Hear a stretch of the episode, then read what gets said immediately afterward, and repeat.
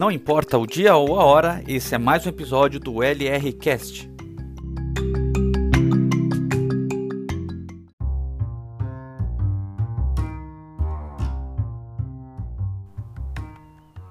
Os ricos não trabalham por dinheiro.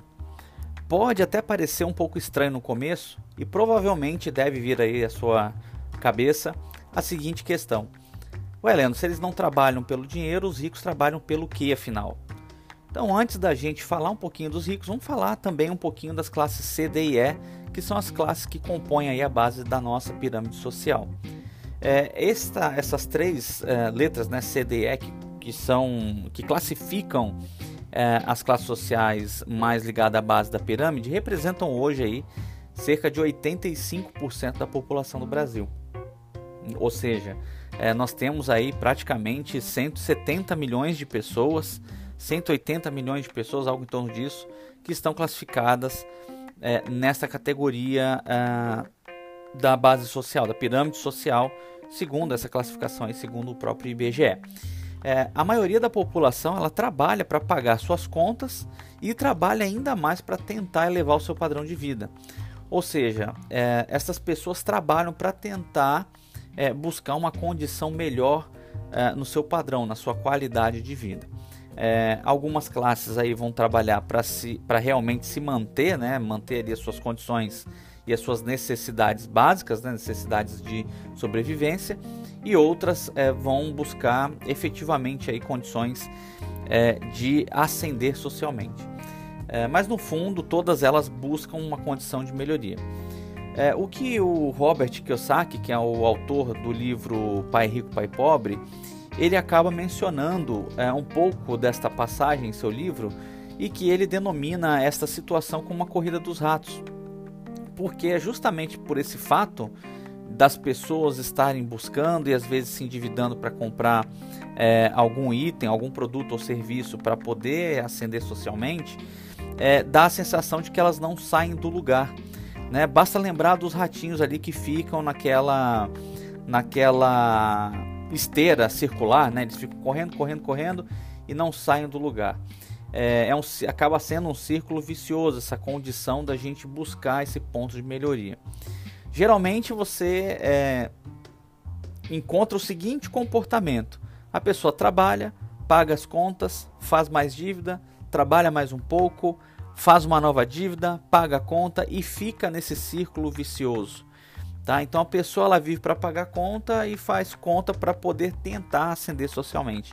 É um círculo vicioso que dificilmente dá certo. Já os ricos eles pensam de uma maneira um pouquinho diferente, tá? Eles vão buscar é, uma coisa um pouco diferente do que a grande maioria, do que os 85% de nós aí brasileiros vamos buscar. Eles concentram aí os seus esforços é, na criação de sistemas e métodos. Tá? O que é isso? É mais conhecido como negócios. Né? Então, o que é um negócio? Um negócio é um conjunto de sistemas e métodos para resolver algum tipo de problema. Né? Então, os ricos eles investem o seu tempo e focam as suas energias na construção desses métodos, é, na construção desses sistemas. Né? Eles constroem empresas, negócios. Esses sistemas eles acabam gerando riqueza. Né? Funciona mais ou menos assim. É, para você ter um negócio, você precisa pagar pessoas, precisa comprar insumos, precisa comprar e adquirir matéria-prima e transformar tudo isso em algum produto dese desejável. Né? E esse produto comercializado ele vai gerar lucro e vai gerar dividendos para os seus acionistas. Tá? É, é a famosa renda passiva. Tá? É uma construção de longo prazo. Então todo mundo que tem uma empresa ele busca construir é, uma renda passiva. É, não vou entrar no detalhe aqui, mas também você ter uma empresa não é, não é a única forma de você construir uma renda passiva, tá? Mas nesse caso, nesse contexto, é isso que nós estamos é, querendo exemplificar, o que eu estou querendo exemplificar aqui na nossa conversa. Na maioria dos casos, os empreendedores e os próprios empresários passam às vezes muito tempo sem retirar às vezes qualquer tipo de dividendos do próprio negócio, né? até o negócio maturar, é, se desenvolver e começar a efetivamente dar um retorno. Isso pode levar tempo.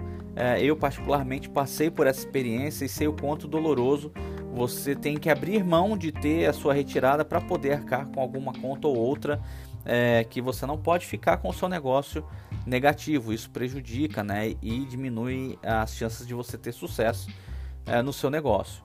Portanto, os ricos eles não trabalham pelo dinheiro, mas sim para construir ativos que no futuro vão trazer uma renda passiva.